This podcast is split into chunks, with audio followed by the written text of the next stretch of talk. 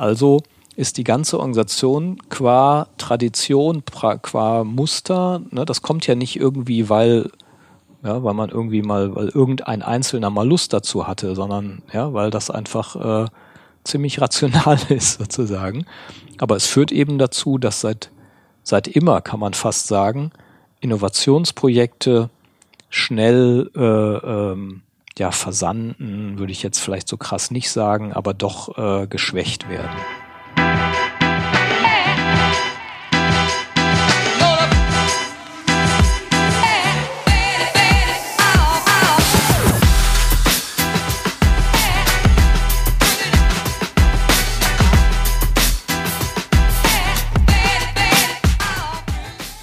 Herzlich willkommen zu Anti-Intuitiv, dem Podcast für systemisches Denken in der Wirtschaft. Mein Name ist Martin Meyer und wie immer sitze ich hier zusammen mit dem Holger Schlichting. Ja, hallo. Und dem David Agatsch. Hallo, guten Tag. Hallo zusammen. Folge 17 heute. Wahnsinn. Also ah, ja. es wird, es wird, mhm. ähm, das, da hat sich echt, echt was rausgebildet. Und ich bin besonders gespannt auf die heutige Folge, weil ihr ja auch einen konkreten Anlass habt, warum wir heute über das Thema Musterwechsel sprechen. Das habt ihr euch ausgesucht, das, da wollen wir heute drüber reden. Ähm, in der E-Mail, die da zu mir kam vor ein paar Tagen oder Wochen, stand in Klammern noch Zeitenwende, Fragezeichen. Holger, du hast das geschrieben und äh, hast das dann gleich mal dieses Thema auch in, in so einen gesamtgesellschaftlichen Zusammenhang gesetzt, gefühlt zumindest. Genau, genau. Wie seid ihr drauf gekommen? Naja, wir, wir haben äh, uns ja dieses Jahr überlegt, aus, wir, wir sind dieses Jahr 30 Jahre alt geworden, Praxisfeld, die Praxisfeld GmbH ist dieses Jahr 30 Jahre alt geworden.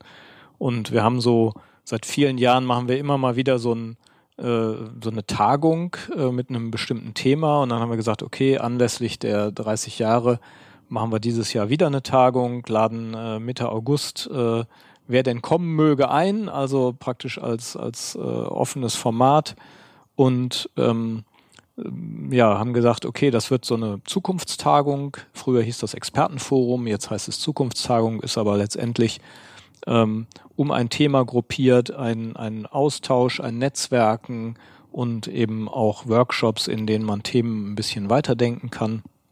Und bei der Suche nach dem Thema kam uns dann eben der Begriff Musterwechsel in den Sinn. Und äh, der ist sicherlich zum einen äh, gesellschaftlich äh, getriggert gewesen, weil wir natürlich äh, Musterwechsel äh, an verschiedenen Stellen möglicherweise beobachten können. Da können wir uns ja noch drüber unterhalten, ob das so ist oder nicht. Äh, und auf der anderen Seite eben äh, natürlich auch in den Unternehmen, in den Firmen sich vieles um Musterwechsel rankt. Also ein krasses Beispiel ist ja sicherlich die Zeitenwende, die Olaf Scholz verkündet hat genau. mit äh, der, der Aufrüstung der Bundeswehr. Das wäre zum Beispiel ein, ein Beispiel auf gesellschaftlicher Ebene, wo in der Bundesrepublik, die ja zwar nach dem Krieg auch wieder bewaffnet worden ist, aber dann äh, sich ja immer sehr äh, unter dem Radar bewegt hat, immer sehr zurückhaltend bewegt hat, tendenziell sich aus militärischen Konflikten rausgehalten hat, auf einmal ein Umdenken stattfindet und man sagt, okay, wir müssen unsere grundsätzliche Haltung, unsere grundsätzliche Erwartung äh, müssen wir verändern. Äh, und unser Handeln natürlich auch, also Handlung und Haltung verändern sich fundamental, äh, dann würde ich sagen, kann man ganz gut von einem Musterwechsel sprechen. Und ähm, das haben wir zum Anlass genommen, zu sagen, ja, was, was äh, verändert sich in Unternehmen, aber eben auch grundsätzlich in Gemeinschaften. Und äh, ich begleite zum Beispiel ein, ein Wohnungsbauunternehmen, eine Genossenschaft, äh, die sich eben auch fragt, reicht es, wenn wir äh, verhältnismäßig günstigen Wohnraum zur Verfügung stellen? Oder haben wir nicht als Genossenschaft einen viel weiteren Auftrag? Und die beschäftigen sich intensiv damit, äh, wie funktioniert eigentlich Gemeinschaft? Also wie funktionieren Quartiere? Ähm, sie beobachten eine, eine zunehmende Vereinzelung, äh, Vereinsamung, äh, auch die Tatsache, dass Konflikte leichter eskalieren, dass es weniger soziale Kontrolle gibt, die dafür sorgt, dass dass Konflikte eingehegt werden und ähm, fragt sich, müssen nicht auch wir uns darum kümmern, dass solche, solche Gemeinschaften auf ein anderes Fundament gestellt werden. Also unser Standardspruch ist ja immer, was ich haben will, muss ich organisieren. Also inwieweit sagen die, sind wir auch in der Lage, äh, ja, Gemeinschaftsgefühl, äh, Solidarität auch aus unserer Organisation heraus, jetzt in dem Fall bei den Mitgliedern der Genossenschaft, besser zu organisieren. Und weil ganz offensichtlich eben dieses gesellschaftliche und das äh, ökonomische da an dieser Stelle auch eine Schnittmenge bilden. Deswegen haben wir eben auch äh, den, den Titel dieser Tagung so gewählt, ja, weil wir eben auch natürlich fragen, äh, ja, wo an welchen Stellen breitet sich das jetzt auch in die Unternehmen aus? Genau, Wirtschaft und Gemeinschaft neu gestalten. Also diese Kombination, die ein bisschen überraschend manchmal klingt, weil man doch äh, so aus dem Bauch schnell, das merke ich selbst beim Schreiben, bei Wirtschaft und Gesellschaft ist. Das ist ja der übliche Zusammenhang, aber die äh, Betonung liegt auch durchaus nochmal auf Gemeinschaft, weil das ja auch eine, ähm, ja, das assoziiert, das äh, verknüpft sich mit mit einer bestimmten, mit einem bestimmten Ausschnitt unserer Arbeitsweise, äh, wo es eben auch oft um um gemeinsame Entwicklung bestimmter Dinge geht und wo es eben ja weggeht von einer sehr äh, zentralistischen Weltsicht äh, sozusagen.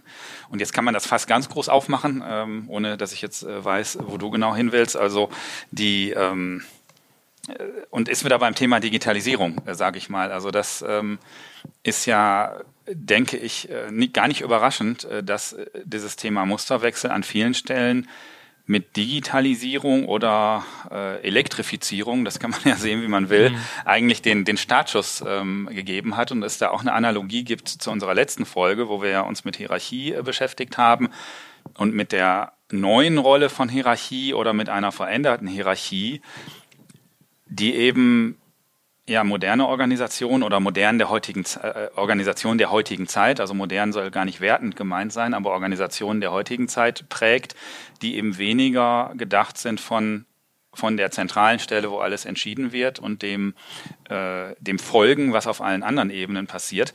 Und das kann man jetzt ähm, eher moralisch-ethisch angucken, aber man kann es auch äh, angucken als ähm, als Produkt der Digitalisierung äh, sozusagen, wo eben rein äh, technisch äh, plötzlich eine, eine ganz andere Form von Kooperation, Kommunikation und Kontakt ähm, völlig losgelöst von, vom klassischen Dienstweg sozusagen möglich ist und auch nicht mehr zu verhindern ist. Also das ist ja was, was passiert, was wir innerhalb von Organisationen, aber auch gesamtgesellschaftlich beobachten, was eben oft äh, quasi äh, den, den sozialen Medien zugeschoben wird. Äh, jeder kann zu jeder Sache eine Meinung haben und diese auch kommunizieren.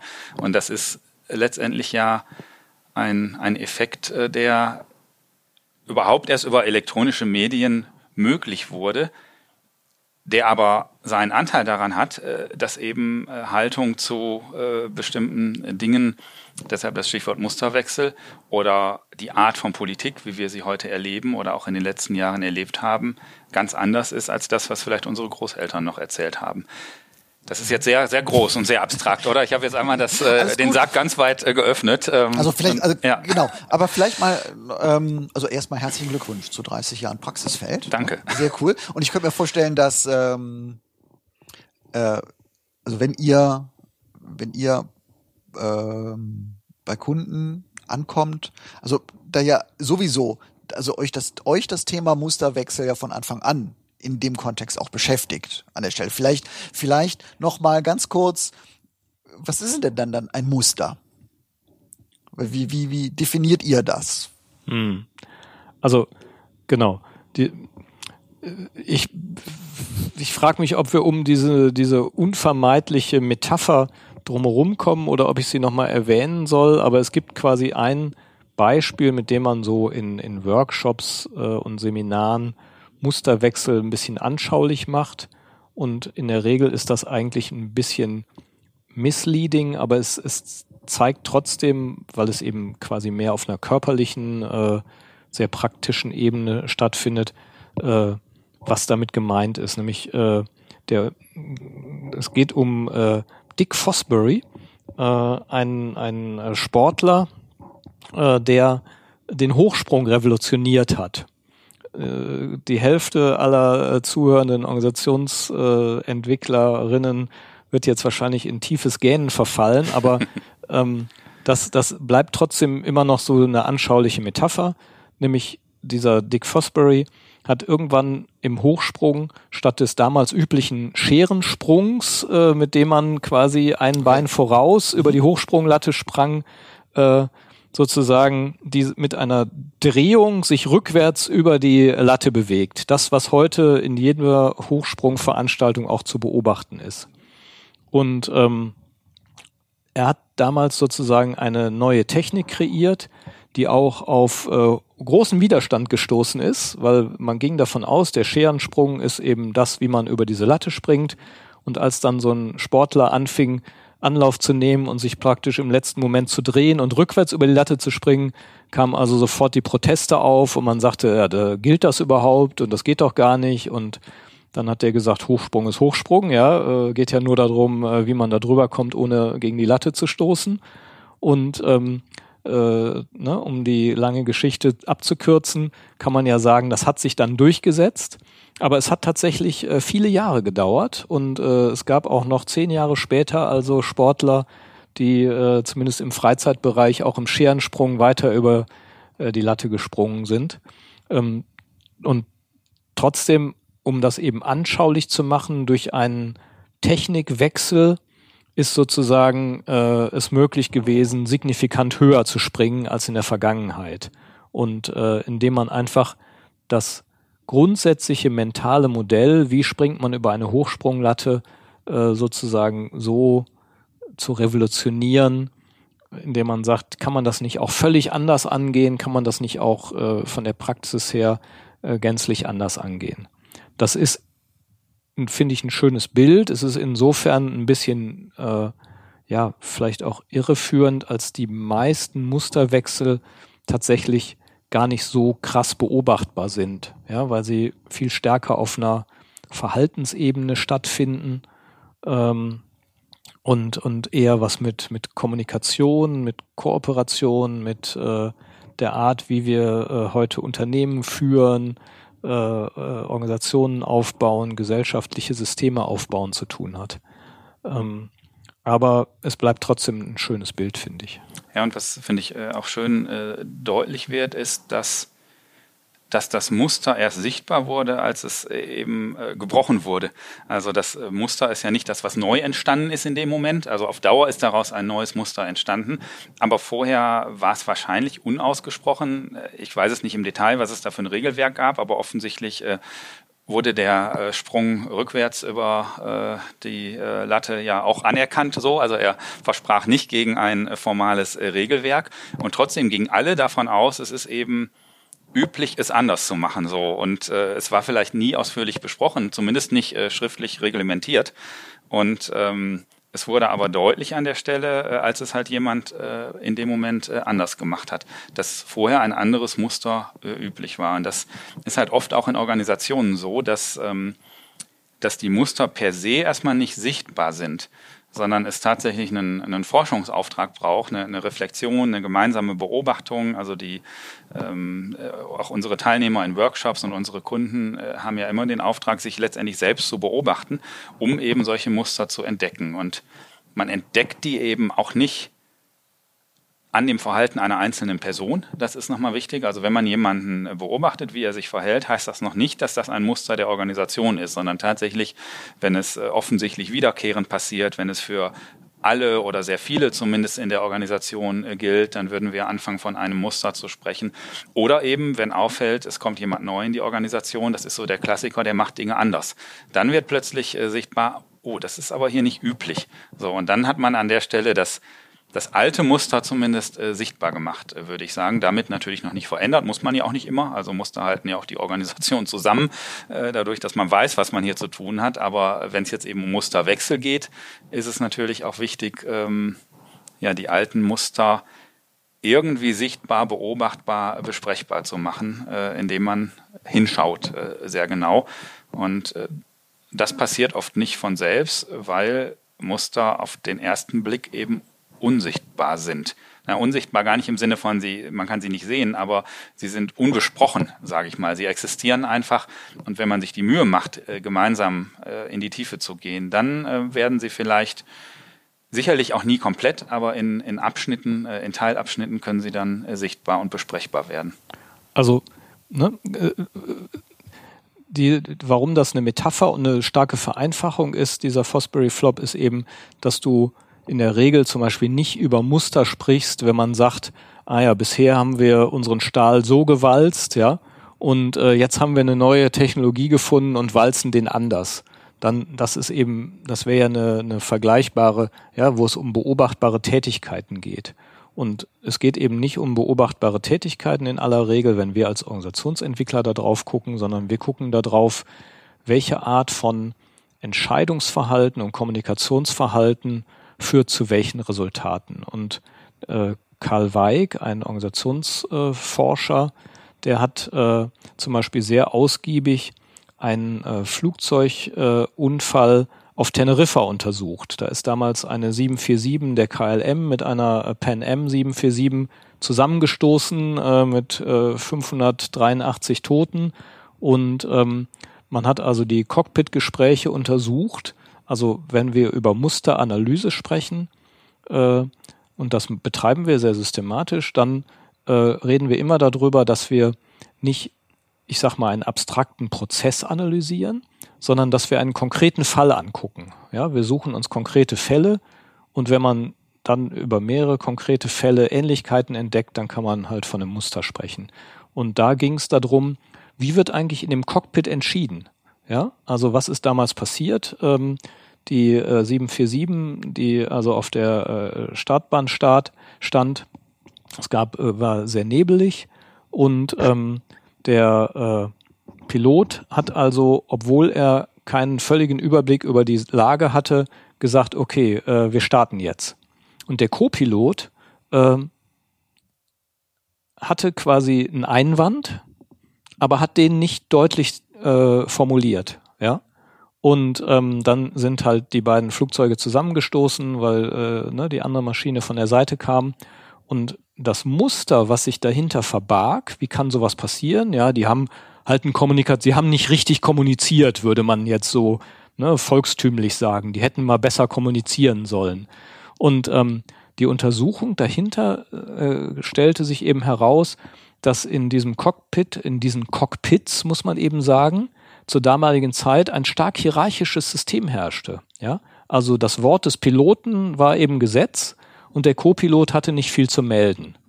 Also das, wo man heute sagen würde, wenn ne, äh, einer einen Einwand hat, wird sofort gestoppt. Ja? Dieses System galt eben nicht, ja? sondern das Muster im Entscheidungsverfahren war, wenn der Pilot sagte Go, dann war Go. Und äh, wenn der Co-Pilot das Gefühl hatte, hey, Moment, da, da stimmt doch irgendwas nicht. Wir haben hier, ich habe irgendwie, ja, und ganz häufig äh, ist das ja oft ein Bauchgefühl. Man kann ja noch nicht mal immer sagen, Achtung, dort vorne steht eine Maschine. Dann kann man ja immer noch sagen, okay, da jetzt, das ist ja wirklich ein überzeugendes Argument. Äh, sondern das Muster griff mit der entsprechenden dramatischen Folge, dass, äh, dass eben die, die Hierarchie absolut gesetzt wurde. Und ähm, diese Art von Kommunikations- und Entscheidungsmustern, Kooperationsmustern, das ist das, was wir zum Beispiel untersuchen, wenn wir sagen, wo, wie, wie schaffen wir das als Organisation, wiederholt in Probleme reinzulaufen. Wir reden sozusagen immer dann, von Mustern, die sich lohnen anzugucken und auch mal über Musterwechsel nachzudenken, wenn wir sagen, mehr desselben hilft nicht mehr, ja? Noch mehr Hierarchie, ja, führt immer noch dazu, dass der, dass der Chef kein vollständiges Bild hat, ja. Äh, dann könnte man sagen, hm, vielleicht müssen wir das Muster verändern und äh, die Stimme des Co-Piloten muss mehr Gewicht bekommen oder sowas, ja.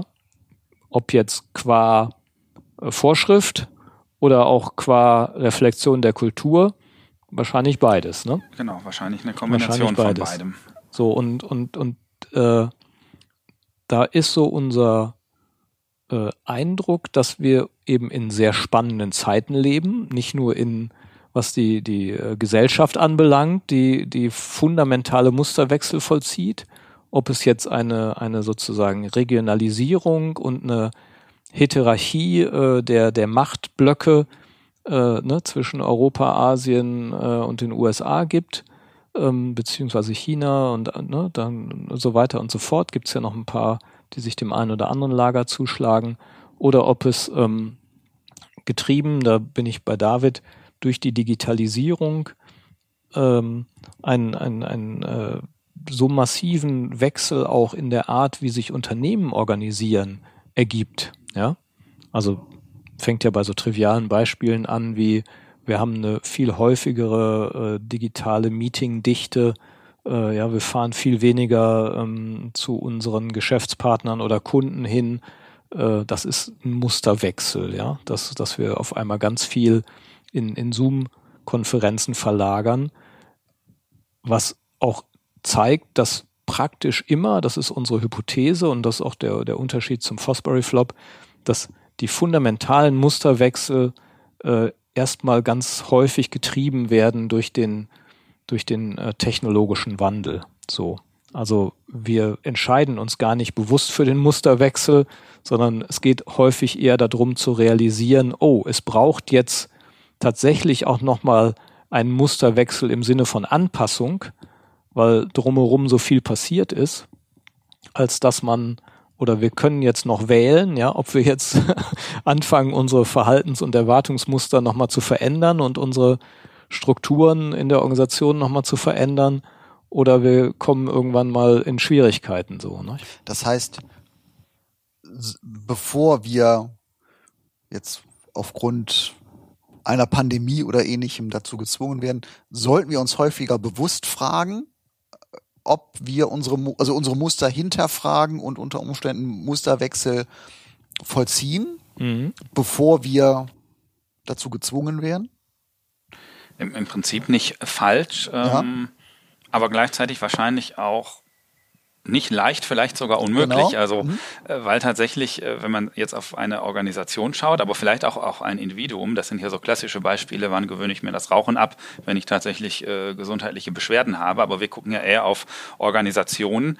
Und ich finde, das, was äh, Holger sagt, kann man da durchaus, also das kann man noch, ähm, noch, noch spitzer sagen. Also letztendlich braucht es ein Problem ähm, damit äh, am Ende ein Musterwechsel hervorgerufen wird. Und in, ähm, ich sage mal, vielleicht besonders reflektierten und achtsamen Organisationen, wo viele ja versuchen, auch hinzukommen durch agile Systeme oder wie auch immer äh, sie sie nennen, ist ja die Grundidee, ähm, das Problem zu bekämpfen, bevor es wirklich da ist. So, äh, das würde ich sagen. Also es reicht schon, ähm, eben kleine Dinge achtsam wahrzunehmen, um festzustellen, wir könnten hier in absehbarer Zeit ein Problem bekommen und müssen möglichst jetzt schon unsere Verhaltensweisen ähm, verändern.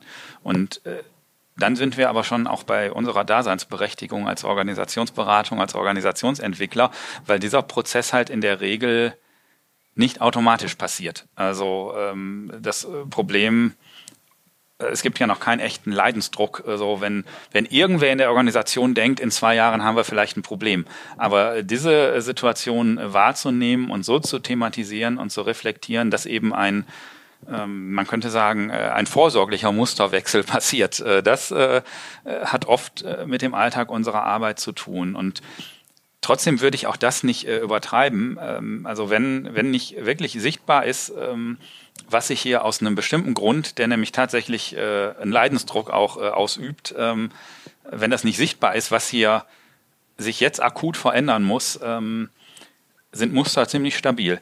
Weil letztendlich Muster ja, ähm, das ist vielleicht auch noch eine nachgeschoben zur Definition vorhin, äh, also ich würde sagen, dass sich eben in Mustern die Sachen in einer Organisation klären, die eben nicht in einem formalen Regelwerk geregelt sind. So und manchmal durch die Abweichung ähm, wird es dann im Nachgang auch geregelt. Also äh, wenn der Copi die Meinung des Copilots genauso viel wichtig ist wie das äh, genauso wichtig ist wie das Piloten oder vermutlich ist auch ähm, da habe ich jetzt tatsächlich aber kein Wissen, aber ich würde mal behaupten, dass im Hochsprung nach dem ersten Fosbury Flop definiert wurde, wie man äh, springen darf und wie nicht. Aber das ist dann eine Folgeerscheinung sozusagen dieses ähm, dieses neuen Musters, was dann äh, entstanden ist. Und vorher war das halt ungeregelt. Es war eben was Bestimmtes üblich.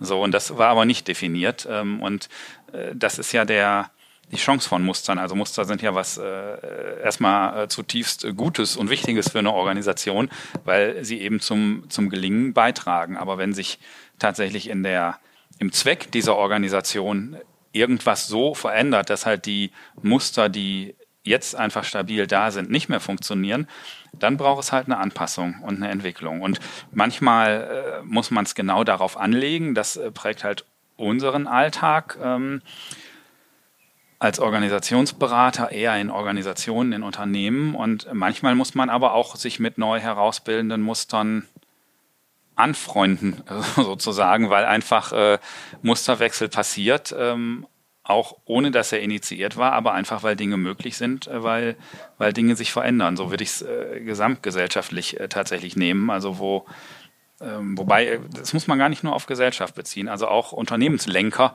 sind ja auf der Suche, mit den neuen Möglichkeiten umzugehen, weil das ist immer so ein einfaches Beispiel, aber weil einfach jeder mit jedem sprechen, kommunizieren kann über die digitalen Medien, ganz anders als das früher der Fall war, braucht es eben auch andere Steuerungsmechanismen, weil man nicht mehr auf das wartet, vielleicht was äh, über den über den Chef kommt. Ich frage einfach mal meinen Kollegen, ob ich darf oder nicht, so und habe damit vielleicht ein Muster gebrochen, vielleicht aber auch viele Chancen aufgetan, die eben heute äh, zu Lösungen führen.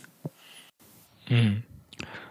Also Genau, es gibt letztendlich unterschiedliche Anlässe. Das eine wäre das, was ich eben gesagt habe, wir beobachten, es geht irgendwie was schief, ja. Das können entweder äh, ja, Vorfälle, Unfälle in Unternehmen sein, äh, ob das jetzt äh, physische Unfälle sind äh, oder ob man sagt, ne, was ich nicht, in, in, auf einmal entstehen IT-Sicherheitsprobleme oder äh, ähm, ein Beispiel ist ähm, ein Kunde, der ähm, ja ein technisches Gerät herstellt, was üblicherweise so zehn Meter lang ist, äh, äh, quasi im Kraftwerksbereich eingesetzt wird.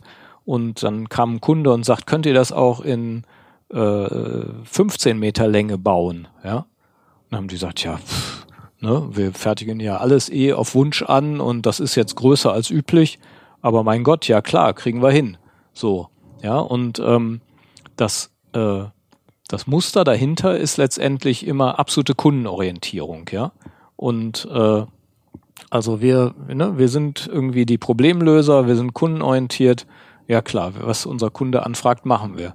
Die Folge war ein äh, anderthalbjähriges äh, Drama äh, von, von technischer ähm, ja, äh, Nichtlösbarkeit. Ja, das Ding hing nämlich immer durch und, und ließ sich sozusagen tatsächlich nicht bauen. Also für den vorhandenen Bauraum äh, war das unmöglich zu konstruieren. Also es wurde quasi ein Millionengrab. Und ähm, in der Analyse stellte man eben fest, naja, äh, ja, wir, wir halten uns für technisch so gut, dass wir und, und auf der anderen Seite haben wir, nehmen wir uns so wenig Zeit, Projekte sauber aufzusetzen und mal erstmal auf Machbarkeit zu prüfen und mal die Ingenieure, äh, nicht nur den Vertrieb äh, zu fragen, äh, ja, ähm, die es betrifft. Also das heißt, auch da sind wir wieder bei Kommunikationsmustern. Ja, wer trifft denn so eine Entscheidung, das zuzusagen? Ah ja, okay, da sind einige Leute vergessen worden. Ähm, ja, und äh, die, die Musteranalyse hat also herausgestellt, äh, hohes Selbstbewusstsein, bei gleichzeitiger, ich sag mal, Huschigkeit, äh, ist jetzt vielleicht schon eine Bewertung, ja, aber doch, sie haben, sie nehmen sich sehr wenig Zeit, solche Projekte dann nochmal in Ruhe zu prüfen und auch schon gar nicht mit allen relevanten Personen, ähm, führt eben dazu, dass alles, was ein bisschen außerhalb des Standards ist, sehr schnell äh, zum, zu einer ja, sehr teuren Angelegenheit werden kann. Das wäre zum Beispiel ein Beispiel, wo eine Musteranalyse aus einem gegebenen Anlass passiert. Und wenn solche Projekte mehrfach schiefgehen, dann kann man sagen, okay, das, das ist äh, dann spannend, da mal hinzugucken, wie haben wir, wie treffen wir eigentlich üblicherweise Entscheidungen damit? Und, und wie müssen wir anfangen, unsere eigene Kultur und unser eigenes Organisationsdesign so zu reflektieren, äh, dass wir das irgendwie besser hinkriegen.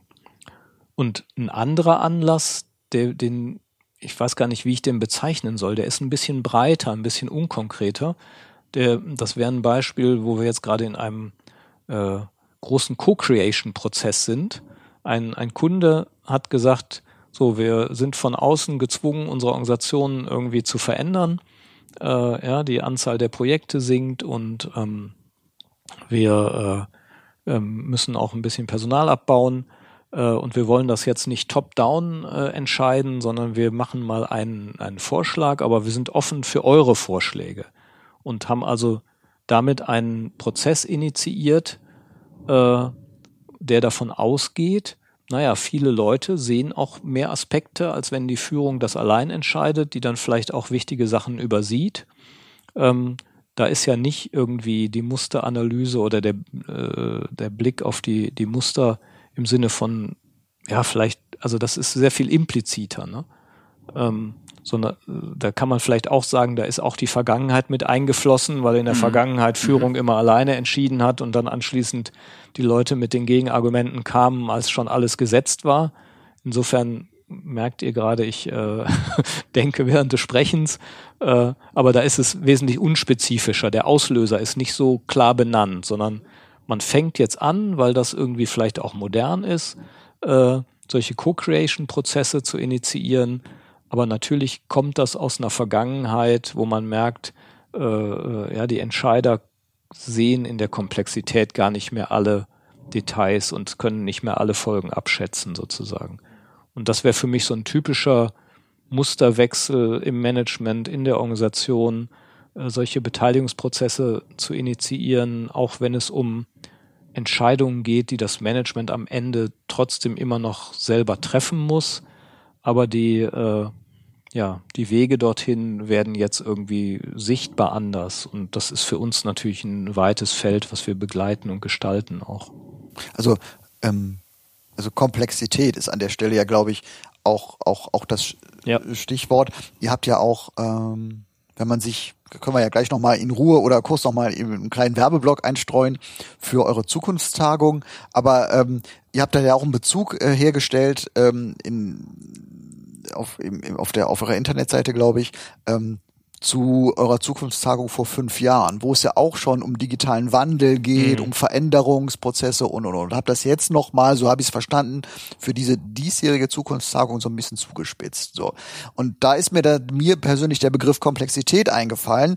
Äh, wenn ich jetzt hier bei euch in eurem schönen Zeitraum rausschaue, ihr habt den, ihr habt das gepflastert, ihr habt ja da euren Vorplatz gepflastert in einem in einem Muster und da musste ich an einen, äh, einen guten Freund denken, der seinen vor seinem Haus, er hat aber jetzt auch nicht so eine große Fläche, hat, ähm, das ist gepflastert, du erkennst kein Muster. Es ist ein Muster, ich weiß es zufällig, weil ich am, beim Pflastern beteiligt war, weil ich ihm da geholfen habe, aber es besteht aus, ich glaube, zwölf oder 15 Einzelteilen unterschiedlichen Maßes, die aber in einem Muster wirklich gepflastert sind. Aber das ist halt so komplex, du erkennst es nicht als Muster. Und ich glaube, das ist so ein Stück weit die Schwierigkeit. Also ein Muster oder wird immer schwieriger, ein Muster zu erkennen, weil es ja auch mittlerweile eingebettet ist in Gesellschaft, Digitalisierung, äh, Wirtschaft. Ich, da würde ich jetzt mal so sagen, früher Schachbrett, schwarz-weiß, quadratisch praktisch mhm. gut, mhm. heute eigentlich gar nicht mehr als Muster ja. Ja. erkennbar. Mhm. Und was ja dann auch, würde ich sagen, die allergrößte Schwierigkeit ist. Mhm. Ja. Und mhm. auch überhaupt ein neues Muster ist ein Muster, das ist das neue Muster. Mhm. Vereinfacht das etwas oder mhm. bedient es eine Komplexität, macht alles wieder komplexer oder vereinfache ich eine Komplexität? Also das ist ja ein riesenbreites und ein Feld, das auch nicht einfacher wird. Ja, guter Punkt. Ja, es, genau. Es ist ja erstmal eine Beschreibung, die so, äh, der ich auf jeden Fall so auch äh, zustimmen kann. Und ich ich bin ja alles andere als Sprachexperte, wie hier zumindest manche wissen, aber ich, äh, also das Wort Pattern im Englischen ist halt, ähm, sagen viele eigentlich nochmal präziser, so als das deutsche Wort Muster. Ähm, und zum Beispiel, wenn man es äh, auf äh, Musik bezieht, also wo man äh, bestimmte wiederkehrende Kleinstabschnitte, sage ich jetzt mal, in einem Musikstück äh, dann so bezeichnen würde. Ähm, aber letztendlich passieren diese Kleinstabschnitte eben äh, immer wieder zwischendurch in einem großen äh, Werk äh, mit vielleicht äh, je nach Musikstil mit mehr oder weniger Improvisation und mehr oder weniger Noten. Ähm, aber sie bilden letztendlich in einem großen Ganzen auch nur einen, einen ganz kleinen Ausschnitt. Und äh, man braucht schon ein gewisses äh, Know-how, um eben diesen Ausschnitt als Muster dann tatsächlich auch äh, zu erkennen, weil es eben, und das ist, glaube ich, der Unterschied, wenn ich mich richtig erinnere, auch zum englischen Begriff, am Ende nicht um ein ähm, abgeschlossenes ähm, Werk sozusagen geht, sondern letztendlich um einen ganz kleinen Ausschnitt in einem genau. großen Ganzen. So mhm. Äh, dem und das passt, glaube ich, zum Muster in sozialen ähm, Systemen letztendlich auch. Also man wird hier nie das Muster dieses sozialen Systems von Anfang bis Ende beschreiben können, sondern man wird immer einen kleinen Ausschnitt nur sehen können und halt überlegen, passt der noch zu dem, was diese Organisation braucht. Aber äh, es ist eben nicht äh, ein Schachbrett, äh, wo es ein erstes und ein letztes Feld gibt und äh, ja, was von Anfang bis Ende einer Struktur folgt. Und so hat man vielleicht früher Organisationen versucht zu denken, zumindest. Ja. Naja, und wenn es um, es geht ja immer darum, auch äh, dysfunktionale Muster zu entdecken. Ähm, da ist immer die Schwierigkeit, dass natürlich nicht jeder gleich viel Schwierigkeiten hat. Mhm. Ja. und äh, Demzufolge wird auch der eine sagen, ja, da ist jetzt hier ein, ein Muster, was wir uns unbedingt mal angucken müssen, äh, weil es problematisch ist und wir müssen hier ein neues Muster etablieren und du wirst natürlich immer die einen finden, die sagen, nee, nee, das ist gar kein Muster, ich habe hier Gegenbeispiele, äh, ja, und die anderen sind sich sicher, da eins entdeckt zu haben. Das ist natürlich eine Schwierigkeit in so einem, ja, letztendlich auch Organisationsentwicklungsprozess. Ähm, ja, sich halbwegs darauf zu einigen, haben wir jetzt hier ein, ein wiederkehrendes Problem, so könnte ich ja das auch mal äh, benennen, oder eine wiederkehrende Herausforderung, wenn einem das lieber ist. Äh, also sprich ein, ein dysfunktionales Muster äh, oder nicht, ja. Und ähm, ist das jetzt wert, so bearbeitet zu werden mit Kulturreflexion, mit einer entsprechenden Musteranalyse, äh, dass auch das irgendwie als, als Vergemeinschaftung in der Organisation sichtbar wird und man das deswegen auch über einen längeren Zeitraum und nachhaltig äh, versucht, irgendwie ein bisschen einzuhegen. Äh, ja, darum, da, das ist eine fundamentale Frage. Und wenn wir in so einem Veränderungsprozess sind, dann stellen wir die auch direkt oder indirekt, dass wir nämlich sagen, worum geht's hier? Ja, geht's hier um eine, eine Verbesserung, um eine ja, Prozessoptimierung, um ein bisschen bessere Kommunikation oder geht's um einen echten Musterwechsel? Und eigentlich kann man auch sagen, werden wir in aller Regel ja dafür geholt und dann geholt, wenn es wirklich um einen echten Musterwechsel geht. Auch wenn der Kunde das erstmal so nicht benennen würde. Aber wenn es nur um ein bisschen besser geht, dann ist es ja meistens eine Frage von, von Fachberatung und äh, vielleicht ein bisschen Coaching hier und da. Ne? Kann man auch ja, machen. Üben. Ja, verbessern. Genau. Aber angesichts auch der teilweise ja radikalen, dauerhaften Umgestaltungs- und Veränderungsprozesse, denen Unternehmen auch unterworfen sind, äh, ist das häufigere tatsächlich, dass es darum geht, oh, äh, ne, wie kriegen wir das hin, dass wir zum Beispiel die Lerngeschwindigkeit, die äh, Adaptivität in der Organisation, dass wir das dauerhaft hinkriegen, ähm, dass eine organisationale Achtsamkeit äh, geschärft wird für, für schwache Signale, für, also dass die Organisation auch nochmal anders lernt, sich selber zu beobachten. Das wäre zum Beispiel ein typischer Musterwechsel, den wir begleiten, so. Mhm. Und der immer ja äh, auch in einem gewissen, in einer gewissen Paradoxie sozusagen passiert, ähm, weil so ein Musterwechsel ja auch zu Nachteilen auf der anderen Seite führt. Und äh, also was ist auch die Organisation bereit aufzugeben, an Stärken, die sie im Zweifel hatte, die zum Beispiel durch Standardisierung, durch äh, Tempo, durch Effizienz äh, getrieben waren. Äh, wenn man eben versucht, jetzt äh, mehr frühzeitige Achtsamkeit auf das, was kommt oder sowas äh, zu implementieren, ähm, hat das natürlich einen Preis. Das ist ja immer unsere äh, Beratersprache.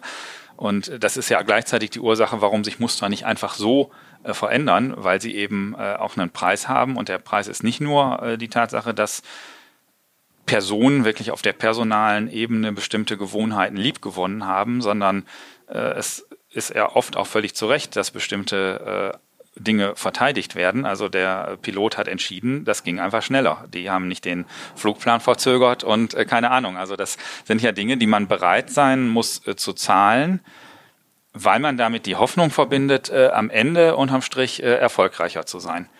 Aber vielleicht ähm, die Meinung des Co-Piloten äh, an dem Tag, äh, also das wäre im Nachhinein natürlich die deutlich kleinere Störung gewesen, äh, wenn äh, der, der Flugplan Plan verzögert worden wäre, wenn man es mal äh, versucht, so radikal zu sagen. Aber ähm, in dem Moment, als der Pilot entschieden hat, wollte er wahrscheinlich äh, pünktlich sein und äh, seinen Pflichten nachkommen, äh, so einfach und nicht den Preis zahlen, jetzt hier den ganzen Verkehr zu behindern, äh, dadurch, dass er sich jetzt Gedanken darüber macht, was der Copilot gerade denkt oder sagt. Ja, genau. Also wie weit geht dann so ein Musterwechsel? Ne? Mhm. Also, also selten ist es schwarz-weiß, ja. Also ja, genau. genau. Im Zweifelsfall wirst du ja nicht sagen, ah, die Hierarchie ist jetzt überflüssig, sondern du wirst die Hierarchie ja für ja. kritische Fälle vielleicht beibehalten wollen wo es um Sekunden geht und wo eine Eindeutigkeit der, der Entscheidungskette zum Beispiel besteht. Aber du willst auf der anderen Seite vielleicht äh, ähm, trotzdem irgendwie die Möglichkeit haben, dass, dass irgendwo noch ein ja, Nutzen weiterer Informationen dazukommt. Also da bleibst du in dieser Paradoxie, ja, oh, wie schön wäre Einfachheit und Eindeutigkeit und oh, wie praktisch ist es, äh, zusätzlich noch die, die Vielfalt und die anderen Sichtweisen zu nutzen. Äh, und, und da kannst du eigentlich nur gucken, wie findest du jetzt für deine Organisation eine passende Balance, die sich auch an dem orientiert, was du machst, ja. Also die, die äh, Feuerwehr, der Einsatzleiter, der wird äh, im Zweifelsfall im Einsatz eben niemals äh, so ein Maß an Partizipation äh, bewerkstelligen können, und dürfen als äh, vielleicht ein Projekt, was über mehrere Jahre angelegt ist und wo man am Anfang eine Menge Informationen sammelt und deswegen ähm, ja ganz viele Perspektiven einbezieht, um, äh, um erstmal ein vollständiges Bild zu bekommen. So, ne? Auf der anderen Seite, ähm, also gefühlt wird mein Umfeld ja immer komplexer, Muster werden immer komplexer. Äh, wie verhindere ich es denn, dass ich, also wenn ich ein Musterwechsel vollziehe, ich, ich gehe in ein neues Muster hinein. Äh, aber eigentlich ist es ja so, dass ich es verhindern muss, dass ich dadurch auch wieder so eine, so eine Schwerfälligkeit erzeuge. Also ich muss ja eigentlich in der Lage sein, als Unternehmen, als Organisation, Muster auch regelmäßig zu wechseln, vielleicht den Musterwechsel sogar zu meinem äh, äh, zu meinem Kern zu machen, um halt im Kontext Digitalisierung, Kommunikation, Geschwindigkeit auch bestehen zu können. Äh, auf der anderen Seite werden Muster aber immer komplexer, also ich sag mal auch schwerer erfassbar oder ich könnte mir auch vorstellen, wenn ich da einmal drin bin, komme ich da schwerer wieder raus. Wie, wie gehe ich da als, als Organisation mit um? Mhm. Für die Zukunft. Naja, es äh, gibt ja zwei grundsätzliche Formate, was du machen kannst mit Mustern. Nämlich A, du kannst sie unterbrechen, also sie sollen aufhören und du kannst neue etablieren. Das will ich stattdessen haben. So, das, das sind die beiden Möglichkeiten, die du hast. So. Ja, oder die dritte kann vielleicht noch sein, ich lasse sie weiterlaufen, weil irgendwie lohnt sich nicht, genau. ja, ist halt ja. Mhm. nicht so schlimm. So. Und ähm, äh, und das machst du natürlich nur, wenn das irgendwie lohnend ist, weil der Aufwand einfach gar nicht mal so klein ist. Und äh, ja, ein Beispiel, ich begleite einen Automotive-Zulieferer, der seit vielen Jahren sehr erfolgreich ist, Marktführer in vielen Komponenten im Verbrennungsmotor. Äh, ja, und der Verbrennungsmotor, wie wir wissen, ähm, ist jetzt vielleicht möglicherweise nicht mehr für immer das Zukunftsmodell. Das heißt, ähm, ja, jetzt äh, setzen wir gerade ein, ein großes Innovationsprojekt auf ja, und sagen, okay, wie kann man mit den vorhandenen Technologien, mit dem vorhandenen Know-how, mit den vorhandenen äh, Ressourcen äh, auch andere Dinge neben dem Verbrennungsmotor äh, bedienen, äh, produzieren, äh, Produkte entwickeln. Und, ähm, und das ist, wäre für mich so ein Beispiel, ja, wo man sagt, okay, wenn das gelingt, werden wir da vielleicht später äh, ein, zwei zusätzliche Milliarden mit äh, verdienen. Wenn es nicht gelingt, werden wir halt äh, vielleicht auch äh, ein paar Zehntausend weniger Arbeitsplätze haben. Das wäre für mich so eine Dimension von Musterwechsel, an die ich eher denke, äh, wenn ich, wenn ich wirklich von, von Musterwechsel auf Organisationsebene rede. Und, ähm, und da dran hängen aber natürlich viele kleine andere Dinge, nämlich wie balanciere ich das, dass wir gleichzeitig aber noch mit dem bestehenden Geschäft äh, Geld verdienen müssen, dass die bisherige Linienorganisation extrem mächtig ist, also ein typisches Muster in dieser Organisation ist, Linie schlägt immer Projekt, ja. Also das heißt, die bestehende Produktion, ja, die Auslieferung mhm. an die bestehenden ja. Kunden mhm. äh, hat absoluten Vorrang, was man ja wunderbar verstehen kann, ja. Also wenn dann so ein OEM nicht äh, beliefert wird passend, dann kann der ja schon mal ein bisschen äh, ungnädig werden, so, ne? Also ist die ganze Organisation qua Tradition, qua Muster, ne, das kommt ja nicht irgendwie, weil, ja, weil man irgendwie mal, weil irgendein Einzelner mal Lust dazu hatte, sondern ja, weil das einfach äh, ziemlich rational ist, sozusagen. Aber es führt eben dazu, dass seit, seit immer, kann man fast sagen, Innovationsprojekte schnell äh, ähm, ja, versanden, würde ich jetzt vielleicht so krass nicht sagen, aber doch äh, geschwächt werden.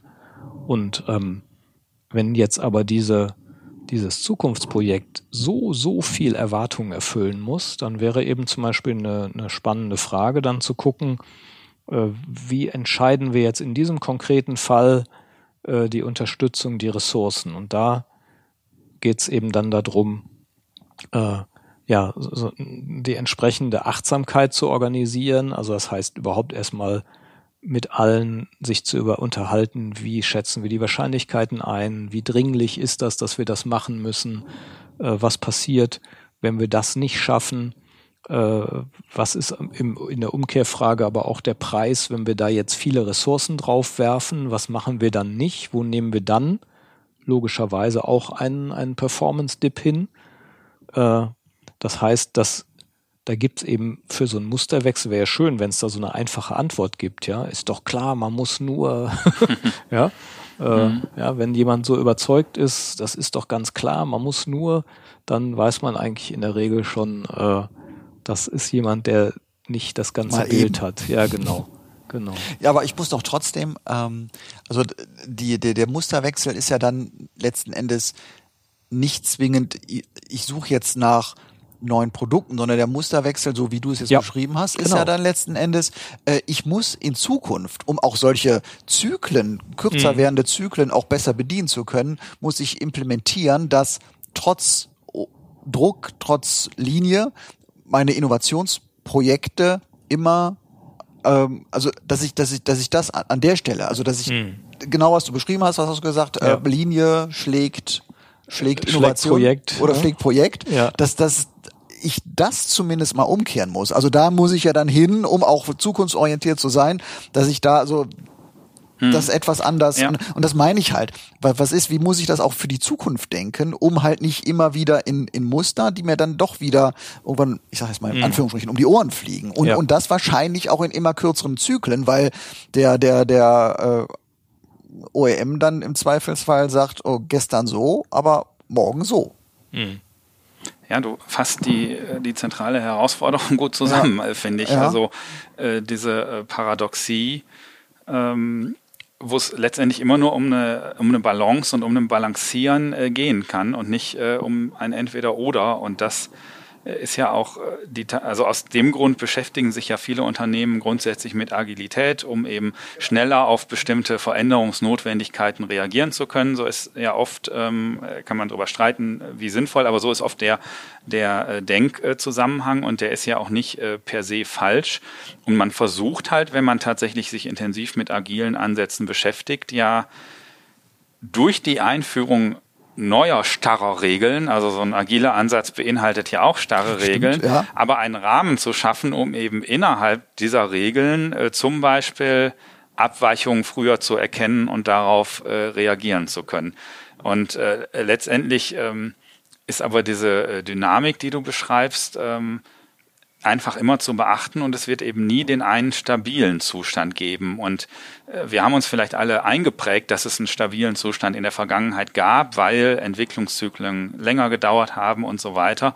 Aber letztendlich gab es grundsätzlich diese Paradoxien, zum Beispiel in der Bewertung von äh, Linie und Projekt, ja auch in der Vergangenheit. Aber jetzt werden die äh, an vielen Stellen äh, massiver spürbar. Und äh, dann sind wir tatsächlich bei dem, was du vorhin erwähnt hast, was wir zitiert haben in der Einladung zu unserer diesjährigen Zukunftstagung, äh, dass es eben aus unserer Sicht äh, eben nicht, so wie Holger sagt, um Schwarz-Weiß, um äh, richtig oder falsch geht, sondern immer um eine Balance, ähm, so wie wir da schreiben, zwischen agil und stabil oder zwischen alt und neu, also zwischen bewahren und verändern, also zwischen all diesen Dingen. Und da ist es tatsächlich so, dass das ja auch vor fünf Jahren schon die großen Themen waren, aber sich die Situation einfach weiter zugespitzt hat und diese Suche nach Antworten, ähm, nicht nur durch die Pandemie, aber auch, da wurde eben vieles nochmal sehr sichtbar, äh, sich, äh, sich eigentlich nur zugespitzt hat. Und viele Organisationen eben in den fünf Jahren Erfahrungen mit Stabilität und Agilität gemacht haben und mit der Abwägung, wie viel klassische pyramidische Hierarchie brauchen wir noch und wie viel ist es aber auch sinnvoll, äh, in, in die einzelnen Einheiten der Organisation äh, abzugeben. Und äh, ich glaube auch, das bleibt ein Weg, wo es eben nicht um das Finden der richtigen Lösung geht, sondern wo vor allem, vor allem dieses ständige Balancieren, was nur mit einem ständigen Reflektieren funktioniert, weiter eine Rolle spielen wird. Und der Anteil der Personen in einer Organisation, die mit solchen Reflexions- und Balancierungsprozessen äh, zu tun hat, ist vielleicht tendenziell über die letzten 15, 15, 20 Jahre auch größer geworden. Und das soll natürlich trotzdem nicht, ähm, äh, also das soll nicht äh, so klingen wie alle müssen sich jeden Tag treffen und denken, mhm, sozusagen, klar. weil natürlich, äh, gerade auch wenn man bei Holgers Beispielen bleibt, immer noch deren Erfolg auch in ähm, Produktionsqualität und Produktionstempo liegt, auch heute noch in einem hohen Maß, aber die eben wissen, äh, das wird in Zukunft nicht immer einfach so weitergehen und wir müssen eben jetzt viel mobilisieren, um eben in Zukunft äh, erfolgreich sein zu können. Und Tendenziell wussten die das vielleicht auch schon vor fünf Jahren, aber jetzt hat sich die Lage halt nochmal äh, deutlich äh, zugespitzt und die Investition in, in Geld, in Zeit, in, in allem, die eben für so eine Weiterentwicklung, für eine aktive Reflexion dessen, was denn danach kommt, äh, jetzt ähm, in Bewegung gebracht wird, ist einfach größer als vor fünf Jahren. Aber das Grundthema ist nicht anders, als genau. das war. Ja, ja du, du hast ja jetzt eben den Begriff Gemeinschaft noch mit reingebracht, der jetzt aus, aus, aus meiner Sicht gefühlt, wenn ich jetzt zum Beispiel viel, viel stärker jetzt in den Fokus gerückt ist als vielleicht noch vor fünf Jahren. Und wo, wo, ähm, wo ja dann auch wieder sowohl in der Wirtschaft, aber auch gesellschaftlich halt ganz neue Herausforderungen entstehen, was, was, was Musterwechsel angeht, letzten Endes. Ja, also es gibt ja diesen Begriff Gemeinwohlökonomie und ähm, damit wird sich auch ja mein Fachverband, in dem ich ja Vorstand bin, Fachverband Change Management jetzt äh, in der Sommertagung nochmal ausgiebiger äh, auseinandersetzen, ähm, weil das eben ein ganz interessantes Thema ist, äh, wo wir so versuchen, so ein bisschen zu auszuloten, wie viel mehr Raum kann und wird das, wird das einnehmen. Also idealerweise wäre es ja tatsächlich so, dass unter, also wir können natürlich sagen, hey, so ein Aktienunternehmen ist total super, weil dann haben ganz viele Leute da Anteile dran und dann kommt da frisches Geld rein und dann, äh, ne, äh, da, das ist der Treiber unserer Wirtschaft. Aber wenn man es aus, aus gesellschaftlicher Sicht sieht, dann sind natürlich zum Beispiel Genossenschaften äh, oder äh, Stiftungen, ähm, die vielleicht auch noch ein, ein gesellschaftliches Ziel im Blick haben, ja vielleicht auch keine so schlechte Idee. Also Unternehmen, die auch einen längeren Atem haben. So. Und die neben dem kurzfristigen ökonomischen Erfolg, der absolut unumgänglich ist, das ist überhaupt keine Frage, vielleicht auch ein langlaufendes Interesse haben. Also immer mal auch, äh, weil ich dachte nämlich gerade so, was wäre eigentlich eine, eine Wunschvorstellung oder eine Empfehlung für Unternehmen, die Musterwechsel hinkriegen wollen? Und das klingt ja immer so, nach, wir reißen jetzt das Ruder rum und jetzt wird irgendwie massiv was anders. Ne? Das kann der Herr Fosbury, der kann das machen. Ja? Der kann von einer Sekunde auf die andere anders springen. Aber eine Organisation mit vielen tausend Mitarbeitern und mit vielen laufenden Prozessen und Verpflichtungen, die kann das eben gar, gar, gar nicht machen. Ja, ich habe jetzt mit einem Vorstand von einem Energieversorger äh, zusammengesessen und jetzt reden wir darüber, wo, an welchen Stellen kriegen wir Grundstücke für Freiflächen-PV, ja, wo man sagt, ja, wir schreiben das Jahr 2022. Ja, die Frage hätte man sich ja möglicherweise auch schon vor zehn Jahren stellen können. Aber die Verpflichtungen und die Erwartungen der Gesellschafter an Ausschüttung, die sind natürlich so massiv, dass ich als Vorstand im Zweifelsfall ja auch nicht anders gehandelt hätte, ja. Das passiert alles immer erst auf den letzten Drücker, wenn der Druck hoch genug ist. Und da würde, und, und dann ist es ja in der Regel zu spät, ja. Für das Automotive-Unternehmen, was jetzt anfängt, Innovationsprozesse in großem Stile äh, zu überprüfen, ist es natürlich jetzt auch nicht mehr unfassbar früh. Und das heißt, wenn man einen Musterwechsel hinkriegen will, dann gibt es eigentlich irgendwie ja zwei Prinzipien, die man da berücksichtigen muss, nämlich früher anfangen, als man denkt mhm. und mhm. dann beharrlich mhm. dranbleiben. Mhm. Und das sind ja zwei Prinzipien, die in, ich sag mal, kurzfristig quartalsgetriebenen oder ausschüttungsgetriebenen, es muss ja noch nicht mehr Aktiengesellschaft sein, kann ja auch ein ein, äh, eine Kommune sein, die eine Ausschüttung erwartet und vielleicht auch dringend braucht. Ja? Und, und diese beiden Prinzipien, nämlich vorausschauend zu handeln und dann lange daran zu bleiben, dafür scheint man ja offensichtlich in dieser Welt Milliardär sein zu müssen, ja, und dann lange Phasen der, der Verluste in Kauf nehmen zu, äh, äh, zu müssen, während alle rumheulen, ah, die sind ja unrentabel, bäh, bäh, bäh, ja, äh, dann über lange Zeit irgendwie einen, einen fundamentalen Musterwechsel hinzukriegen. Und wenn ich so ein das Alt Problem hat ja auch die Politik. Die, ja. Äh, genau, also ja. die haben ja nicht die Zeit, weil dann schon die neuen Wahlen genau. kommen. Genau. Äh, und, und Unternehmen ist es die Ausschüttung sozusagen, genau. die erwartet wird. Aber gleiches Muster. Ja. ja. Und wenn man aber sagt, die Unternehmen, die zukunftsfähig sein werden, das sind die, die sich von ihrer Denkweise, von ihrer Struktur her zukunftsfähig aufstellen, indem sie nämlich sehr früh Zukunftsprojekte beginnen, die können ja erstmal klein beginnen, ja? Also so ein BMW mit seinem äh, i3 Elektroauto hat irgendwie vor langer Zeit visionär und klein begonnen, aber dann irgendwann den Atem verloren, ja, sozusagen, hat das nicht mehr weiterentwickelt, hat da nicht mehr, ja, da, und, und diese beiden Komponenten früh beginnen, sehr gut, richtig, beharrlich dranbleiben, weiter ausbauen, ja, weiterentwickeln über die Zeit, hat nicht ausreichend gut funktioniert. So, wenn ich diese beiden Komponenten wirklich auch haben will, dann muss ja irgendeiner sagen, das wollen wir. Und das muss ja irgendwie der Inhaber machen oder die Inhaberschaft.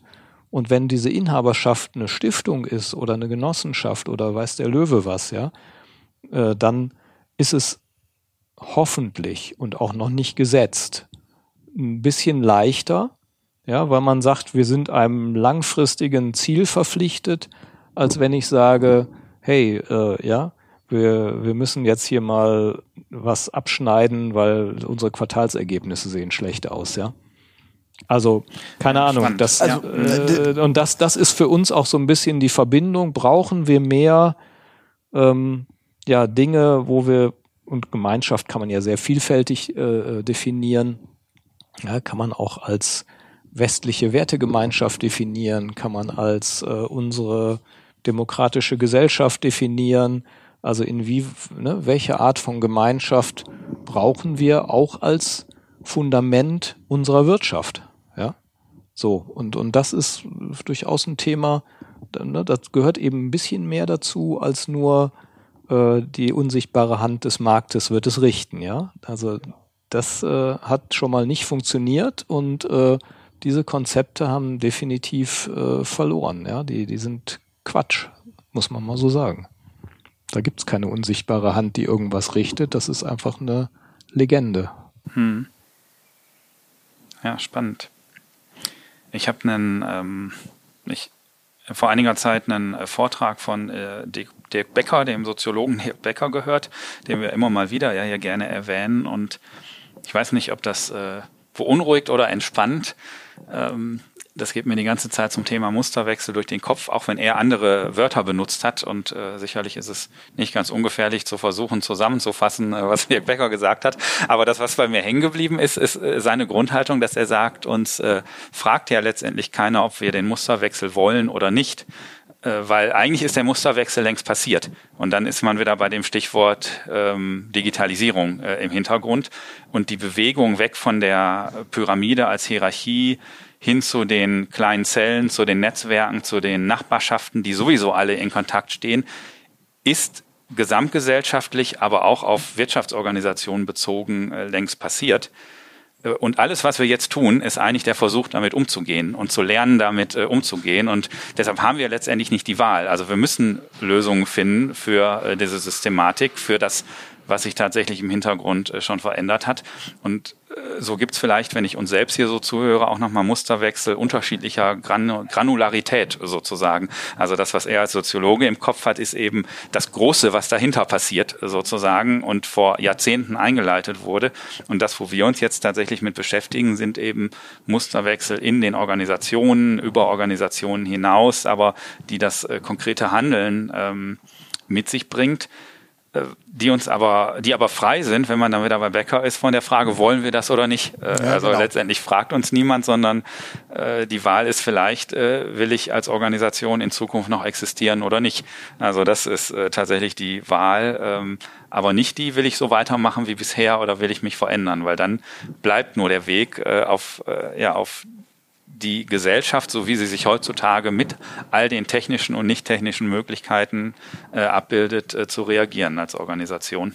So muss man es mal radikal sagen. Musterwechsel sind so riskant, dass du sie eigentlich dann vollziehst, wenn du gar keine ja. große Wahl hast. ja. Du kannst dann als einzelner Entscheider sie noch verzögern und sagen, ja, es ist dann nach meiner Pensionierung und dann hast du halt noch mal ein paar Jahre verloren. Äh, aber in der Regel ähm, sind die echten Musterwechsel äh, genau nicht die, die man wirklich wählen, freiwillig, freiwillig äh, wählen kann, ja. Ja. So, ne, also auch die Zeitenwende-Rede von Scholz, äh, ja, wie viel Wahl haben wir? Äh, ähm, gut, auch da kann man sich natürlich länger drüber unterhalten, ob man eine Wahl hat. Äh, aber geopolitisch, äh, äh ja, ist die Frage eigentlich relativ klar zu beantworten. Normativ vielleicht nicht, aber und ja, auf der anderen Seite gibt es natürlich äh, bestimmte Grundmuster äh, und, und das bei der ganzen Musterwechselgeschichte, äh, was wir natürlich am leichtesten beobachten können in Bezug auf soziale Systeme, sind ja immer unsere Interaktionssysteme. Also das, die Kommunikation unter Anwesenden. Und ähm, das ist wiederum etwas, äh, wo wir dann häufig gucken und sagen, ach ja, und da ändert sich ja doch nicht so viel. Äh, und in gewisser Weise ist das auch richtig, weil da, da sind tatsächlich Musterwechsel nochmal äh, noch viel langlaufender und, und schwerer zu beobachten, äh, auch im Sinne von, kann man da zum Beispiel in, in Unternehmen äh, schnell etwas anders machen. Woran ich so denke, ist, dass, dass es ein paar grundlegende Muster gibt, die die man bei, bei äh, in der Gruppendynamik quasi auch beachten sollte, weil sie relativ universell sind und nicht mal ebenso durch äh, ich, ich hätte die jetzt gerne mal anders, hier muss man Musterwechsel her ähm, äh, zu stören sind. Also ein klassisches Muster ist, dass die längere Betriebszugehörigkeit auch dazu führt, dass derjenige mehr zu sagen hat. Also jemand, der neuer reinkommt, der muss erstmal die Füße stillhalten, ja, und die Wahrscheinlichkeit, dass der jetzt neu in ein Unternehmen oder in ein, in ein Interaktionssystem, in eine Gruppe reinkommt und äh, kann jetzt sofort irgendwie alles ander, anders machen, ist eben sehr unwahrscheinlich so. Das heißt, das universelle äh, Gesetz sagt zum Beispiel äh, äh, ne, Vorrang des, äh, ja, des äh, Früheren vor dem Späteren. Ja, also der, der früher da war, hat Vorrang vor dem späteren. Und ähm, gleichzeitig gibt es aber heutzutage natürlich auch Bestrebungen zu sagen, wir brauchen mehr Innovation, wir brauchen mehr frischen Wind. Und dann sagt man, so, jetzt holen wir mal ein paar junge, kreative Köpfe rein Und äh, am besten kommen die auch noch ganz schnell in Führungspositionen und noch vor denen, die eigentlich dran gewesen wären, weil die sollen jetzt dafür sorgen, dass hier alles anders wird. Und wenn man dann sozusagen so ein, ein äh, Musterbruch versucht, dann kommt man eben ganz schnell in die Schwierigkeit, dass, dass das zwar gut gedacht ist, aber nicht so ohne weiteres eben, eben umzusetzen ist. Das heißt, je mehr wir auf diese personalbezogene äh, äh, systemische Ebene kommen, umso schwieriger wird das mit den, mit den Musterwechseln. Dann sind wir eben auch ganz schnell in einem der größten Musterwechsel, die wir in Unternehmen versuchen, nämlich agile Konzepte, äh, Co-Creation-Konzepte, äh, ähm, ne, jede Art von wir ertüchtigen die horizontale Kommunikation und fahren Hierarchie zurück. Äh, ja, das sind ja alles auch Musterwechsel, wo wir gerade in einem großen Laborversuch uns befinden. Ähm, und die ja auch getrieben sind eben genau durch das, was du eben gesagt hast, Martin, nämlich diese Komplexität, durch die Notwendigkeit, ja das Wissen der der Leute mit einzubauen, die zu fragen, die die auch äh, das Wissen, das Fachwissen haben, ähm, also Entscheidungen auf die niedrigstmöglichste Ebene auch äh, zu bringen und nicht den Bottleneck Führung zu etablieren. Aber da sind wir quasi in einem ständigen Spannungsfeld mit mit eben genau diesen diesen Grundsatzregeln, die man trotzdem mit mit beobachten muss, so ne? oder beachten muss. Der Martin schielte schon ein bisschen auf die äh, Einladung zu unserer Zukunftstagung. Das ist eigentlich eine gute Brücke, äh, weil tatsächlich ähm, ein wesentlicher Teil dieser Zukunftstagung ja darauf ähm, äh, abzielt, äh, dieses, äh, wie hast du es gerade gesagt, diesen, dieses Labor, äh, diese Laborsituation, in der wir, wir mit unseren Kunden uns ja tagtäglich befinden. Also auch gemeinsam äh, Dinge äh, auszuprobieren, zu wagen, äh, natürlich auch auf Basis unserer Erfahrungen, aber eben äh, auch passgenau für die jeweilige Situation ähm, ja zu erproben sozusagen, wie man in diesen äh, Spannungsfeldern äh, trotzdem oder gerade deshalb erfolgreich sein kann. Und das ähm, ist ja der Fokus äh, zumindest der der Workshops, die von unserer Seite kommen bei dieser Tagung, nämlich die Möglichkeit, äh, gemeinsam in dieses Labor hineinzuschauen und von Erfahrungen von Kunden, aber auch von Erfahrungen von uns äh, tatsächlich einfach mitzukriegen an diesem Tag. Ja, vor allem, also es heißt ja der, der Oberbegriff Zukunftstagung. Also das ist, ähm, ich glaube gerade ähm, bei diesem Bereich Musterwechsel oder wenn wir jetzt mal diesen Begriff Zeitenwende, ich sag mal vor oder zu, zu Beginn von Corona wurde ja auch ähnlich gesprochen. Da war nicht der Begriff Zeitenwende, aber eine tiefgreifende Veränderung in der Gesellschaft, ähm, äh, Homeoffice oder mehr ja. Gemeinschaft, mhm. man rückt zusammen, also alles, wo man, was man sich vielleicht mehr erhofft hat, als was wirklich ähm, auch dann passiert ist. Aber ich glaube schon, dass für die Zukunft diese Begriffe Gemeinwohl, Gemeinschaft und so weiter, dass die eine, eine, eine, eine Rolle spielen in dem Kontext. Und das, äh, wenn, das könnt ihr ja gleich nochmal kurz beschreiben, aber wenn man sagt, hier, eure Zukunftstagung, dann auch, wenn ich das richtig verstehe, auch äh, Anregungen gibt, wie man wie wir das in der Zukunft hinbekommen, letzten Endes Musterwechsel. Und nicht, wie es jetzt mal, mal war. Ja, ich, was ich noch sagen wollte, und da, um das nochmal um die, so ein bisschen die Kurve zum Werbeblock äh, hinzubekommen, ja. äh, ein, ein Keynote-Speaker bei euch ist ja der Herr Schneidewind, der ja genau das, was du jetzt eben beschrieben hast, im Moment Oberbürgermeister von mhm. Wuppertal, mhm. also in der kurzfristigen Politik, die er jetzt gerade mhm. auch praktisch in irgendeiner Form umsetzen muss und vorher beim Wuppertal-Institut ähm, unterwegs war, wo er ja langfristig die Thema, die Themen Klima, äh, urbane Transformation und so weiter vorangetrieben hat. Also er diese, diese langfristigen Gedanken hatte. Mhm. Und just Herr Schneidewind hatten wir ja auch schon mal, ähm, haben wir ja schon mal drüber gesprochen, ist halt als Keynote-Speaker da und das passt ja wunderbar. Also ich glaube, er wird genau diese, diese Schere, die du jetzt eben beschrieben hast, auch im Idealfall ja auch lösen können. Äh, zumindest versucht er sich in der Lösung. Ne? Ja. Und, äh, das finden wir spannend. Man, man kann deshalb, gespannt sein. Äh, genau. Also ich würde ja. jetzt gerne, weil wir sind auch mal wieder über eine Stunde mhm. unterwegs, weit über eine Stunde, ähm, da vielleicht noch mal hin, äh, kurz noch mal die, die, die Kurve kriegen zur Zukunftstagung selbst, dass wir da noch mal, dass ihr da vielleicht noch mal kurz beschreibt, warum, weswegen und was den, da kann man sich noch zu anmelden. Ja. Bevor ich da ja. jetzt einfach ja, so in den Werbeblock einsteige, ja.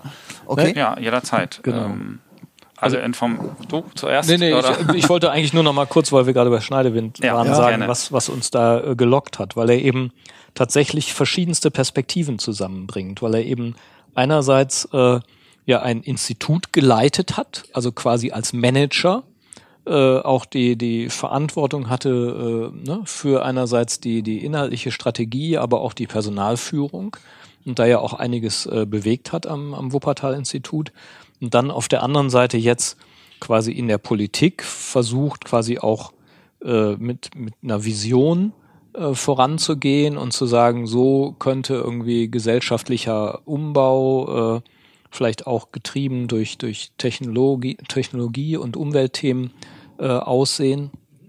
Und auf der anderen Seite aber ganz irdisch natürlich auch eine Verwaltung äh, in gewisser Weise auch führt. Äh, die traditionell äh, sich natürlich äh, gar nicht gerne führen lässt, sondern sich denkt, äh, uns ist es egal, wer unter uns Oberbürgermeister ist. Richtig. Ja. Und ähm, muss, man muss da schon mal gar nicht ja. selten mhm. verändert oder ein bisschen, ja. bisschen genau. schwieriger. Und, und ihr, ihr Muster natürlich auch gar nicht so viel Spielraum hat, ja, weil ja. sie natürlich wiederum durch Gesetze auch äh, äh, ja verpflichtet ist, einfach erstmal die die äh, Verfahrenswege und Regeln einzuhalten. Wir wollen das ja, wir wollen ja, dass Verwaltung Verwaltung nicht auf deinen Scheck reagiert, ja, sondern ähm, die, die Verfahrenswege einhält. Das ist ja genau unsere moderne Errungenschaft, dass Verwaltung genauso handelt, ja. Und aber dann natürlich, wenn auf einmal ein großer Musterwechsel ansteht, äh, weiterhin natürlich mit ihren eigenen Mustern reagiert so. Und an dieser Stelle, das finde ich durchaus ein, ein sehr spannendes Unterfangen als jemand, der vielleicht in einem Institut noch relativ frei agieren konnte und schnell agieren konnte, jetzt äh, sicher Gedanken machen könnte, wie, wie, wie kann ich das einerseits auf der politischen Ebene und dann aber auch auf der Verwaltungsebene, das ist schon ein spannender Spagat, äh, das dann alles irgendwie so zu treiben und was sind dann so Gedanken, äh, die man da haben könnte und auch konkrete Erfahrungen und vielleicht auch nochmal ein, zwei Erfolgsbeispiele.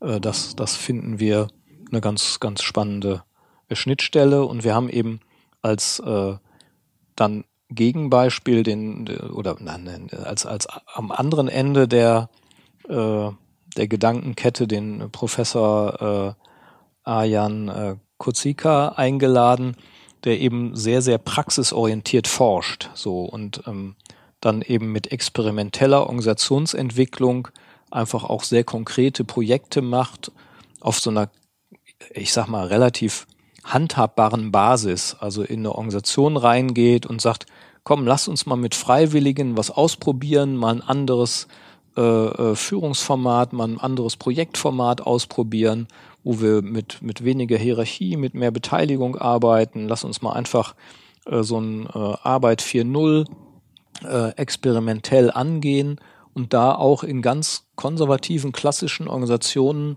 äh, sehr vorzeigbare Erfolge hat, weil er das eben auch natürlich viel mehr eingrenzt und einschränkt. Aber so dieser Ansatz, nicht mit dem großen Wurf, äh, ja, politische Vision und wir müssen die ganze Gesellschaft umbauen und dann kommen die Mühen der Ebene, sondern eher mit so einem kleinen iterativen, pragmatischen An ähm, Anspruch ranzugehen und das eben natürlich auch wissenschaftlich auszuwerten. Das ist natürlich auch nochmal äh, ganz gut. Das, das ist für uns nochmal eine ganz gute Balance, um auch zu sagen, Musterwechsel, äh, wir reden immer von dem großen Wurf, aber die müssen irgendwie ja mit einem ersten Schritt beginnen. Und vielleicht ist es manchmal besser, mit dem langen Atem eben die kleinen Schritte zu gehen, als zu denken, man, man reißt jetzt hier das Ruder herum. Ich glaube, diese Metapher ist in der, findet in der Realität fast nie eine Entsprechung, fast nie. Außer wie gesagt, man ist kalifornischer Milliardär, äh, ja, dann kriegt man auch einen Musterwechsel hin, aber das sind ja die wenigsten von uns. Und deswegen, ähm, genau, finde find ich das eigentlich eine ganz, ganz spannendes äh, Feld zwischen diesen beiden sozusagen. Und dazwischen aufgespannt sind dann eben äh, verschiedene Workshop-Formate, die dann eben genau diese Arbeit, äh, die so ein bisschen auch mehr aus der Praxis berichtet äh, und, und verschiedene Aspekte und, und Spektren beleuchtet, Tools beleuchtet, wie macht man es denn jetzt konkret? Äh, das ist dann sozusagen dann der Austausch, den wir auch suchen mit den Menschen, die dann da hinkommen, was die selber für Erfahrungen haben. Ja, und da war eigentlich alles drin sozusagen, was die was den Rahmen und auch unsere eigene, unseren eigenen Anspruch an den Tag, unsere eigene Erwartung mit sich bringt, nämlich tatsächlich diese ähm, ja, dieses gewisse Spannungsfeld zwischen, äh, wir wollen, dass auch jeder mit sehr konkreten Ideen für seine Organisation, sein Handeln als Führungskraft, als Organisationspersonal, Entwickler, Entwicklerin in der Organisation äh, den Tag verlässt. Aber wir wollen eben andersrum auch nicht die die großen Themen vernachlässigen sozusagen und auf äh, ja. die langfristigen Entwürfe zu schauen, und da mit unseren Gedanken, aber auch im Austausch mit allen Gästen äh, an diesem Tag äh, weiterdenken. Wie gesagt, also denken, austauschen, reflektieren, aber auch äh, konkrete Impulse, Anregungen, die jeder sofort äh, mitnehmen kann. Anmeldungen sind noch möglich. 17.8. hier bei uns im Bergischen Land im schönen äh, Zeitraum, gut erreichbar von überall www.praxisfeld.de. Da gibt's alle genauen Informationen und auch die Anmeldemöglichkeit. Genau, und das Spektrum ist wirklich groß von einem Fallbeispiel über die Rolle der, der Führungskraft in diesen Prozessen, über äh, natürlich, oder man sollte fast sagen, angefangen von einer anderen Art von Strategiearbeit, die sozusagen pragmatischer vorgeht äh, und nicht mehr die große Stabsstelle braucht.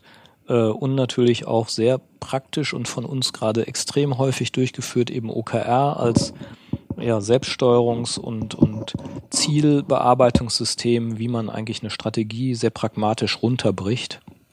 Äh, also da, glaube ich, ist ein, ist ein spannendes äh, Angebot für ja, vor jeden. allem, vor allem, also die Idee. Es ist, es ist für jeden letzten, also ihr habt ja auch hier, äh, sieht man sich auch im Internet, die Zielgruppe aufgelistet und mein Lieblings Teil der Zielgruppe sind die Entdecker und Entdeckerinnen, so, die er ja auch noch genau. mit dazu gepackt haben. Also was, ja. nein, aber genau das, ähm, das soll es ja, glaube ich, auch sein. So, wenn ich das richtig lese, wie gesagt, 17. August, äh, könnt ihr alles, können die Hörer alles äh, auf der Internetseite genau. entdecken. Und wer mag, kann zum Ausklang mit uns auf 30 Jahre Praxisfeld anstoßen. Also Wunderbar. auch da herzliche Richtig. Einladung. Genau. Äh, genau. Wer also bleibt, bleibt zum Sommerfest und äh, der Pizzaofen ist dann schon vorgeheizt. Und, äh, und das dann dabei ja auch nochmal für jeden die Möglichkeit, den Zeitraum kennenzulernen. Ich muss ja sagen, jetzt hier während unseres Gesprächs, ich schaue raus aus dem Panoramafenster, ihr schaut mich an, ich weiß nicht, aber in der Zwischenzeit, ich kann, konnte zwischen durchsehen, wie am, an eurem Garten gearbeitet wird, wie gepflanzt wird, wie gesät wird. Zwischendurch war auch mal ein Fischreiher, der sich hier irgendwo ja, da oben auf, auf, auf, dem Dach ja. niedergelassen hat. Also total entspannende Atmosphäre mal wieder. Ähm, von daher auch das kann man zu jedem Anlass nur empfehlen. Genau. Den Zeitraum bei Praxisfeld. Genau. Wunderbar. Das war der Werbeblock, ausnahmsweise. Der, so der sehr direkte Werbeblock. Muss, muss Sonst auch mal sein. ist das nur muss indirekt. Auch mal sein. So. Ja. Ähm, ja, vielen Dank an euch beide. Mhm. Danke an dich. Danke, Martin. Hat wieder Spiel, äh, viel Spaß gemacht. Ähm, Fragen, Anregungen wie immer äh, an team.praxisfeld.de. Und ähm, genau, es gab einen Hörerinnenwunsch fürs nächste Mal. Äh, Simplicity. Äh, sozusagen die Antwort auf Complexity vielleicht. ah, okay. Also, äh, wie, wie, wie kriegt man Vereinfachung in überbordende äh, Bürokratisierungstendenzen von großen Organisationen rein? Da können wir ja mal drüber nachdenken, ob wir das beim nächsten Mal als, als Thema aufgreifen. Hier haben wir es ja indirekt ein bisschen gestreift, aber das kann man ja nochmal explizit äh, zum Thema machen. Genau. Cool, ja, auf jeden Fall. Also die Hörer hören wir erfüllen auch Hörerwünsche. Ne? ist im Gegensatz zu manchem DJ, der normalerweise keine, keine Musikwünsche erfüllt oder irgendwie, aber hier haben wir halt, nein, wunderbar, vielen Dank dafür. Äh, nach unserem Podcast, äh, nach dieser Folge gibt's wie immer noch ein paar Minuten Wupperrauschen, um über das Gehörte nochmal äh, nachzudenken. Ansonsten an alle äh, da draußen einen guten Start in den Frühling, in den Sommer. Alles Gute, bis zum nächsten Mal. Genau. Genau, bis zum bis nächsten dann. Mal. Ciao. Tschüss. Ciao, ciao.